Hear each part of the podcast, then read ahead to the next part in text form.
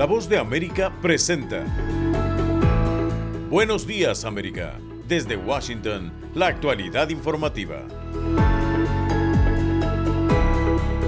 El arranque de las elecciones presidenciales 2024 en Estados Unidos es el caucus republicano en Iowa y el clima parece conspirar contra esta tradición. Se cumplieron 100 días de la guerra de Israel contra Hamas con más de un centenar de rehenes y miles de víctimas civiles. Y Bernardo Arevalo es el presidente de Guatemala luego de una tensa jornada marcada por profundas divisiones políticas. Hoy es lunes 15 de enero del 2024, soy Gustavo Cherkis y junto a Yoconda Tapia les damos la más cordial bienvenida. Aquí comienza nuestra emisión Buenos días América.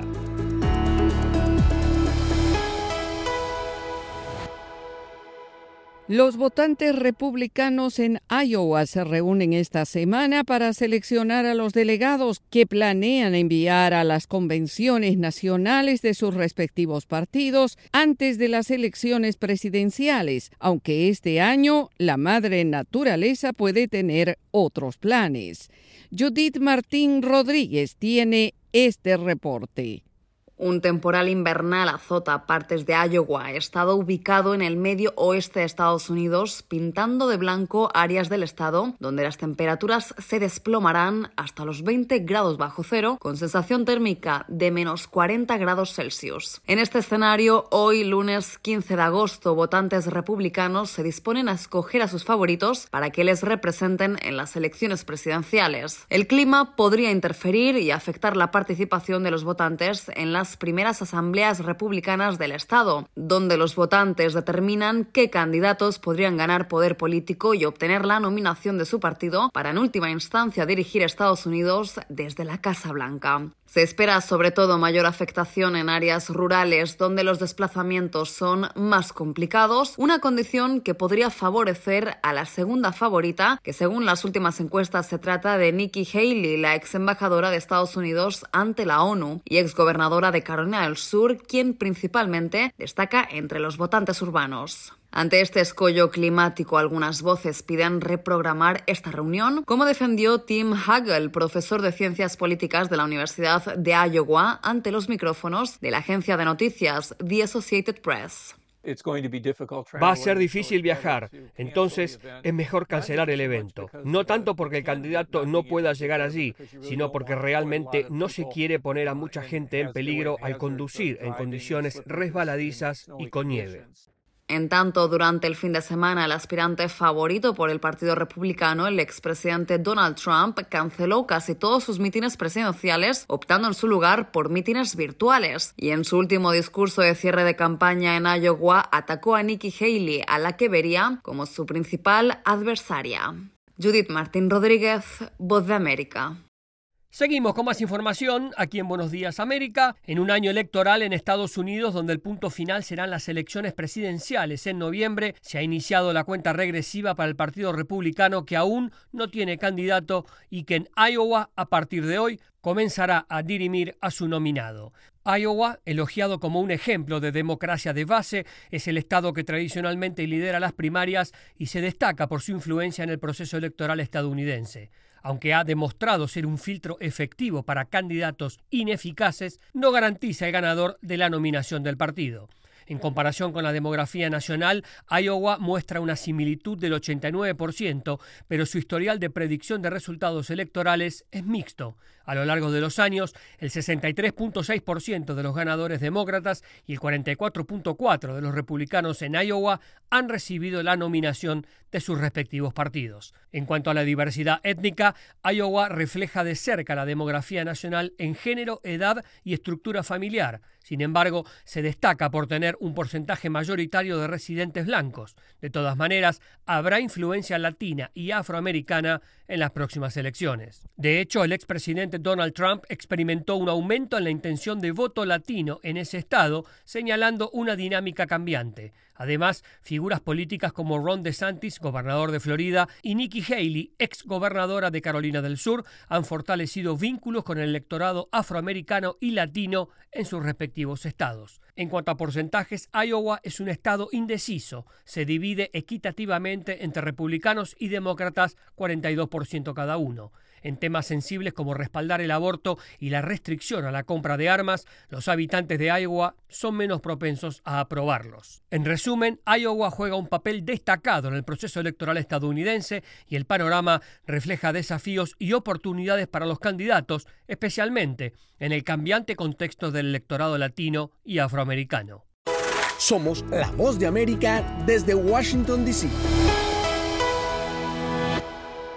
Y en otro tema que destacamos, en medio de llamados de la comunidad internacional por un cese al fuego en Gaza, el domingo se cumplieron 100 días desde que los combatientes de Hamas lanzaron una incursión terrorista en Israel, matando a 1.200 personas y secuestrando a unas 240 más. Al menos 105 de ellos han sido liberados desde la incursión del 7 de octubre, pero muchos siguen cautivos y sus seres queridos mantienen la incertidumbre. Las operaciones militares aéreas y terrestres de Israel en Gaza, cuyo objetivo es destruir al grupo militante, han matado a unos 24.000 palestinos, un gran porcentaje de ellos mujeres y niños, según el Ministerio de Salud de Gaza, dirigido por Hamas. Más del 85% de la población de Gaza, de 2.300.000 habitantes, ha sido desplazada. Manifestaciones en Roma, Londres y Washington durante el fin de semana también exigieron el fin de la guerra, pero el primer ministro israelí Benjamin Netanyahu no cede ante la presión pública.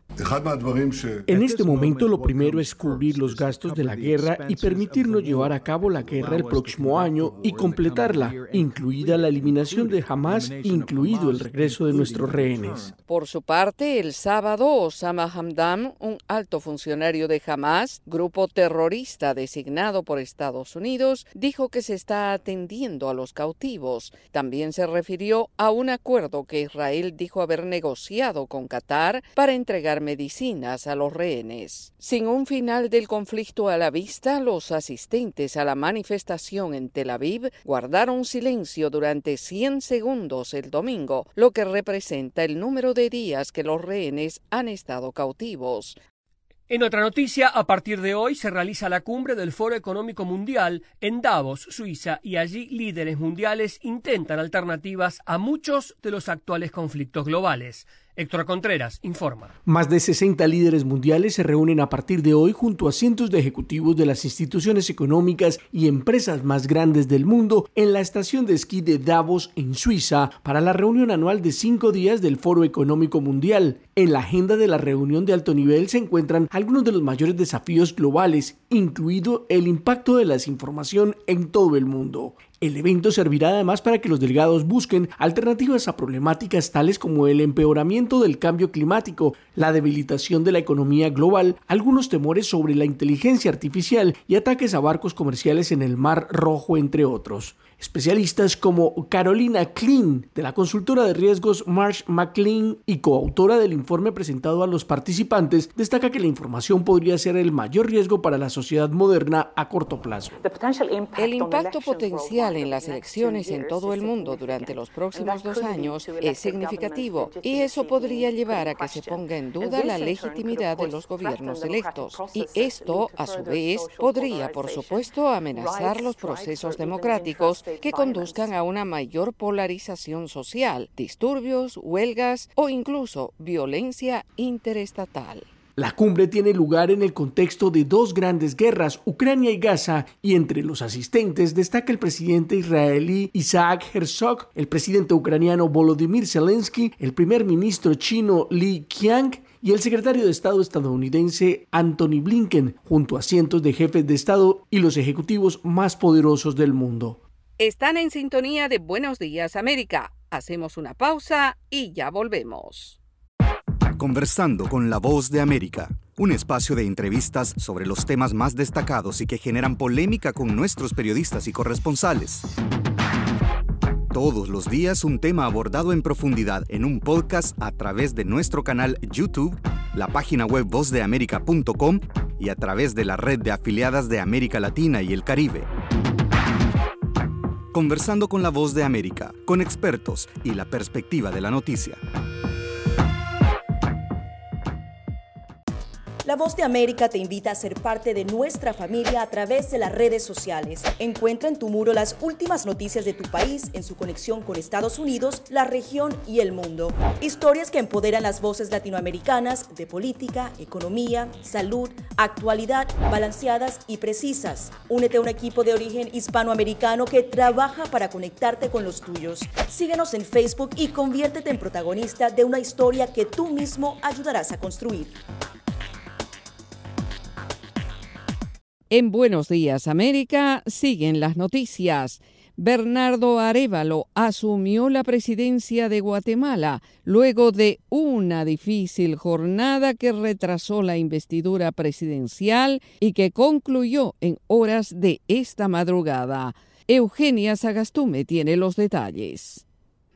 Después de una maratónica sesión solemne en el Congreso de Guatemala, finalmente Bernardo Arevalo y Karin Herrera fueron juramentados como presidente y vicepresidenta respectivamente, en un acto protocolario que se inició más de ocho horas después de lo previsto y que provocó que muchos de los invitados internacionales se retiraran molestos por la impuntualidad. En su primer discurso como presidente, Bernardo Arevalo dijo que es un compromiso que asume con humildad y determinación. Me llena de profundo honor asumir esta alta responsabilidad, evidenciando que nuestra democracia tiene la fortaleza necesaria para resistir y que mediante la unidad y la confianza podemos transformar el panorama político en Guatemala. El presidente de Costa Rica, Rodrigo Chávez, presente en la investidura presidencial, reiteró que la tarea de Arevalo será compleja. Una situación compleja en la que esperamos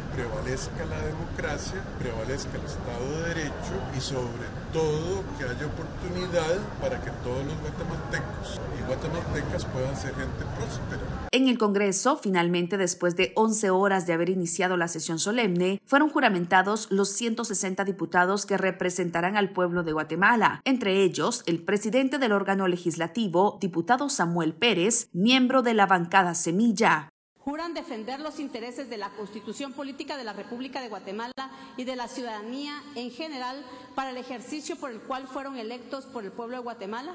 Sí, Posteriormente, las nuevas autoridades se dirigieron a la Plaza de la Constitución para saludar al pueblo de Guatemala y celebrar juntos la toma de posesión que en algunos momentos parecía imposible.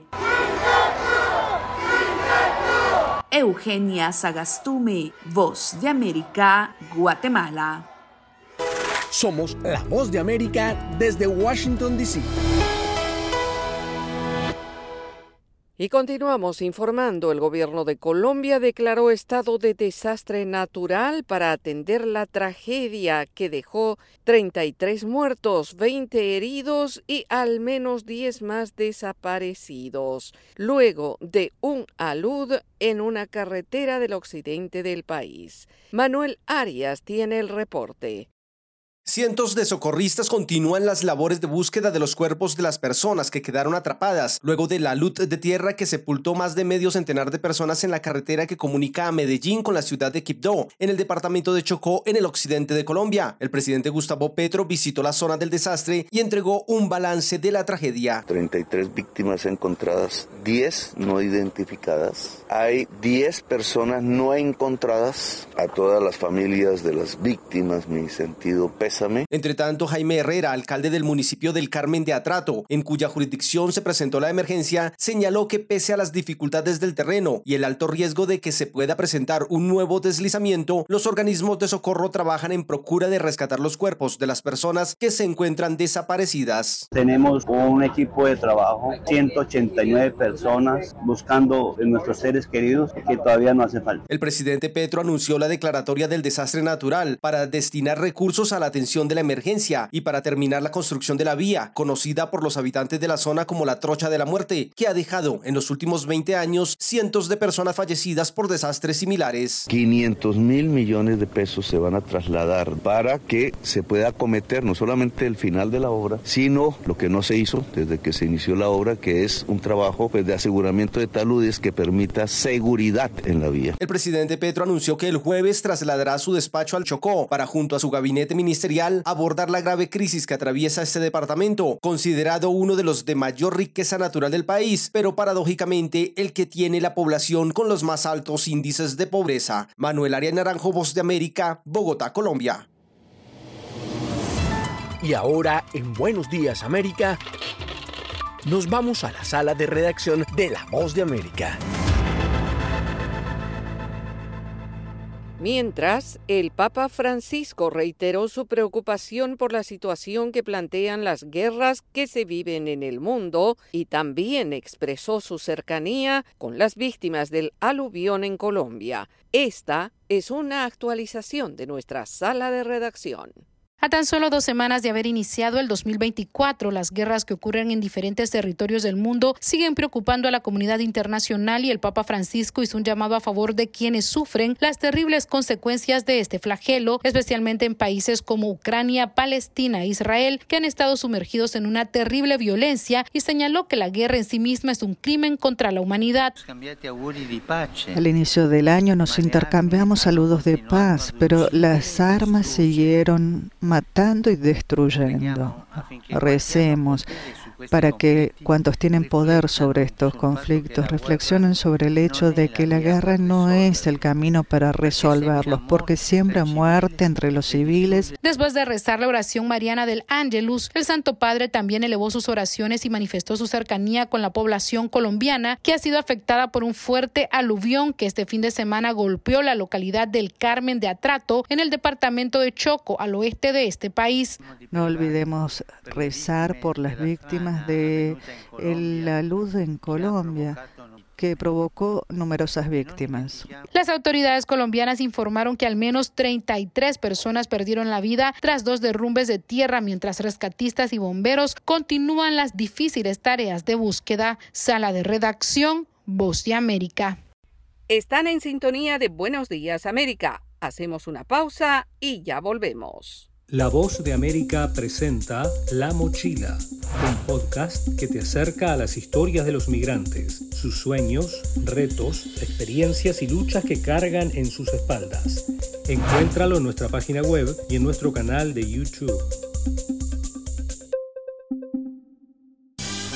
Hollywood, Broadway, teatro, redes sociales, fotografía, estilos de vida, jazz, festivales y conciertos, premios a lo mejor del cine. Tres minutos con lo más destacado de la música popular estadounidense e internacional y las noticias del espectáculo.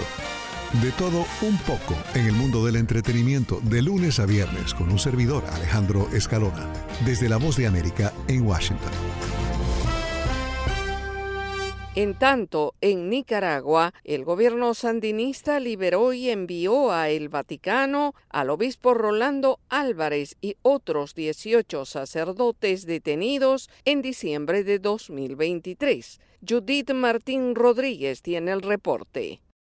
El gobierno del presidente Daniel Ortega acordó con la Santa Sede el envío y recibimiento en el Vaticano del obispo de Matagalpa, Monseñor Ronaldo José Álvarez, condenado a 26 años de cárcel y considerado preso político desde hace más de un año, junto a otros 18 religiosos que fueron encarcelados durante las fiestas de Navidad y Año Nuevo. A través de un comunicado, el gobierno sandinista confirmó el término de las negociaciones y el viaje de los religiosos que se realizó el domingo. El Gobierno de Reconciliación y Unidad Nacional y el pueblo de Nicaragua agradecemos profundamente al Santo Padre, Papa Francisco y a su equipo de trabajo por las muy respetuosas y discretas coordinaciones realizadas para hacer posible el viaje hacia el Vaticano de dos obispos, 15 sacerdotes y dos seminaristas, dice textualmente el documento. Mientras el Vaticano no ha emitido ningún comunicado oficial, el gobierno de Nicaragua dijo que los religiosos fueron recibidos por las autoridades autoridades vaticanas y la noticia fue celebrada por la comunidad católica en Nicaragua y fuera del país, especialmente por el obispo exiliado Silvio Báez, quien incesantemente había pedido la libertad de los religiosos. Tenemos la alegría de poder comunicar la noticia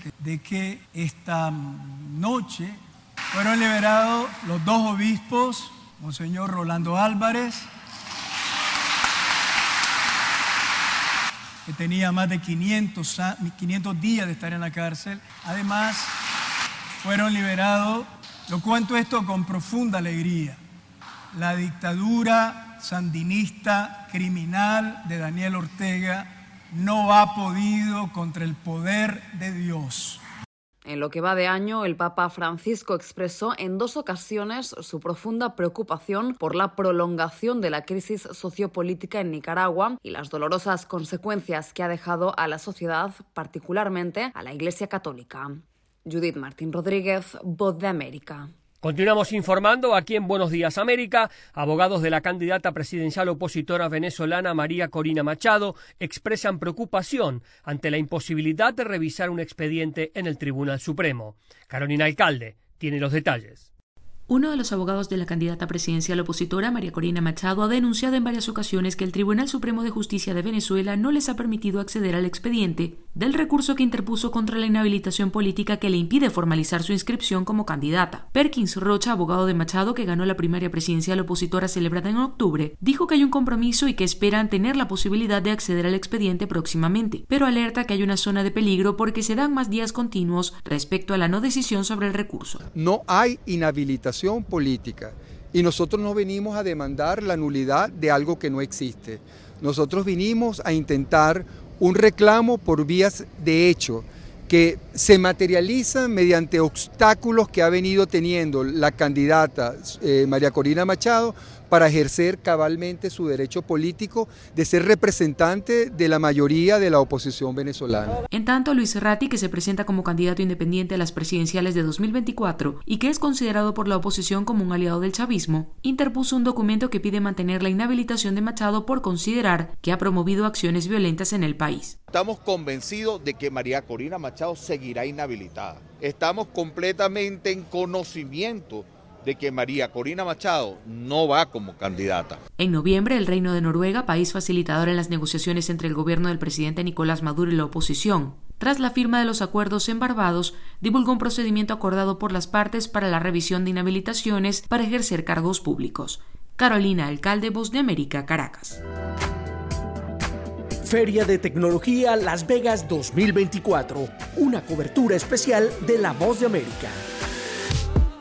Y en la conclusión de la Feria Tecnología Las Vegas 2024, me da mucho gusto saludar a nuestro enviado especial de La Voz de América, Alex Segura, con lo más destacado, lo que nos dejó esta interesante feria tecnológica que ya es historia. Alex, ¿cómo estás? Muy bien, Gustavo, muchas gracias. Bueno, Alex, vamos a hacer un podio de las tres cosas que más te sorprendieron en esta feria que ya se acabó. Fantástico, arrancamos, aunque tengo que reconocer que ha sido complicado con 4.000 expositores, pero en posición número 3 colocaríamos un coche LG de la marca que normalmente no es de automoción, que presentó un auto conceptual con faros micro C LED de alta resolución y realmente parecía que estábamos en el futuro. Con el número 2, y perdónenme, no se piensen que trabajo para la misma compañía, para LG, pero me quedaría con una televisión transparente que es moldeable y que realmente se ajusta a cualquier lugar de la casa porque al ser transparente cuando está apagada casi pues no se ve, pero con un único problema o bastante grande que son que su coste que cuesta más de 20 mil dólares y eso poco prohibitivo. Y por último, en número uno y para mí el gran ganador es, un, es una empresa de Londres que se llama Valkyrie que presentó una realidad virtual ligada al ejercicio físico. Y les cuento muy rapidito, tuve la experiencia de probarlo, te pones los lentes donde te trasladan a esta realidad virtual, pero lo más interesante es que hay una especie de parches que te ponen en los brazos y en otros músculos que, que se contraen a la vez que haces eh, el esfuerzo físico, físico en la realidad virtual. Así que para mí ese fue el gran ganador de, la feria. Es como ir al gimnasio estando parado, estando eh, quieto. Sí, no, una locura. La verdad que me quedé impresionado y cansado también, porque lo hice durante 10 minutos. Alex, muchas gracias por tu cobertura. Gracias a ti, como siempre, un placer. Chao, Gustavo. Alex Segura, enviado especial de La Voz de América a la Feria Tecnología Las Vegas 2024. Están en sintonía de Buenos Días América. Hacemos una pausa y ya volvemos. De costa a costa. Toda mi familia está en... De frontera a frontera. ecuatorianas que están llegando... Los sucesos que ocurren en todo Estados Unidos y más impactan a Latinoamérica. Aquí le hacemos un llamado para que esté... Estados Unidos al día. De lunes a viernes, la información con Tony Cano. Desde la voz de América en Washington por su emisora local favorita en América Latina. Momento deportivo en la voz de América. Les informa Henry Llanos. Jordan Love lanzó para tres pases de touchdown. Aaron Jones corrió para tres más por la vía terrestre y Darnell Savage convirtió una intercepción en anotación de 64 yardas para que los eh, Packers de Green Bay le propinaran a los Cowboys de Dallas su primera derrota en casa desde el primer juego en 2022 con un atónito 48-32 el domingo en el duelo de comodines. Romeo Dubs tuvo una marca personal de 151 yardas recibidas una semana después de ser hospitalizado con una lesión en el pecho, mientras los Packers ganaron en el debut de Jordan Love en postemporada luego de cerrar 6-2 la temporada regular para quedarse con el último boleto de postemporada en la edición. Llegamos acá con la mentalidad de que íbamos a dominar, dijo Love. Muchas personas nos habían descartado y eso no nos importó. Seguimos adelante, dijo. Y Coco Golf comenzó su búsqueda de títulos consecutivos de Grand Slam con una victoria de 6-3, 6-0 sobre Ana Carolina Schmidlova el día de hoy, lunes, en el Abierto de Australia. La estadounidense de 19 años que ganó su primer título grande en el Abierto de Estados Unidos en septiembre afianzó su triunfo en exactamente una hora. Estaba un poco nerviosa en el primer set, dijo Goff, la cuarta favorita. Creo que lo hice bien, devolviendo. Luego encontré mi servicio hacia el final. Cuando estaba nerviosa en el 3-3 me dije, me siento bien, me veo bien, así que me voy a divertir. Y esto pudo relajarme un poco, decía. Más temprano, la campeona de Wimbledon, Marqueta Bondrusova, quedó eliminada en la primera ronda al caer derrotada 6-1, 6-2 por Dayana Yastremska. La séptima favorita, Bondrusova no participó en el torneo. Henry Llanos, Voz de América, Washington.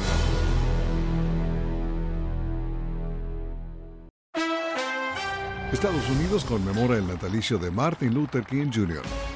Desde Washington le saluda Alejandro Escalona. Esta es La Voz de América. Es un fin de semana largo en Estados Unidos con motivo del feriado por la conmemoración del natalicio de Martin Luther King Jr., Premio Nobel de la Paz. Hay varios documentales sobre su legado e incluso uno de cómo el FBI espió al líder de los derechos civiles cuando J. Edgar Hoover fue director del Departamento Federal de Investigaciones. También aprovechamos el fin de semana para visitar museos y monumentos. Bueno, vamos a aprovechar que el, el, Museo del Aire y Espacio está tan cerca de la voz de América que no vale la pena ir en metro ni nada. Vamos simplemente a cruzar dos calles y ahí estamos. Esperamos un segundo. Muy bien. Así que vamos caminando para ver las exposiciones en esta maravilla del Smithsonian. El Museo del Aire y Espacio es posiblemente el más visitado de todos los que pertenecen a la institución smithsoniana. Vienen millones de turistas de todas partes del mundo todos los años. What did you like most about the uh, visits that... Oh, like the, Lo que más nos gustó fue el vehículo lunar utilizado por los astronautas en la superficie de la Luna en las misiones Apolo. Fue lo que más nos gustó, diría yo. Una pareja de turistas se quejó por la manera en que fue tratada por los agentes de seguridad del museo. Es que esta es la salida y los guardias querían que como fuese diera toda la vuelta, fuera hasta la entrada y pasara nuevamente por seguridad. Yo lo hice porque tenía problemas de conexión con el Wi-Fi. Eso fue lo que pasó, pero no fueron muy amables. Estaba tratando de buscar algo en Google y me gritaron, salga, salga. Uruguay. Montevideo. Yes. No me digas. Venezuela. Ah, ok. Yo trabajo aquí en La Voz de América, que es ese edificio grande que está ahí justo al lado del monumento de Eisenhower. bueno, gracias. Gracias a ustedes, que pasen un buen día. Desde el Museo del Aire y Espacio en la capital estadounidense se despide Alejandro Escalón. Voz de América, Radio, Entretenimiento, estas son las noticias del espectáculo. Y así llegamos al final de Buenos Días América. Soy Yoconda Tapia y les agradezco el privilegio de la sintonía. Soy Gustavo Cherkis y les invito a conectarse con nuestra página web, vozdeamerica.com o seguirnos en Twitter, arroba Voz. Será hasta nuestra próxima emisión.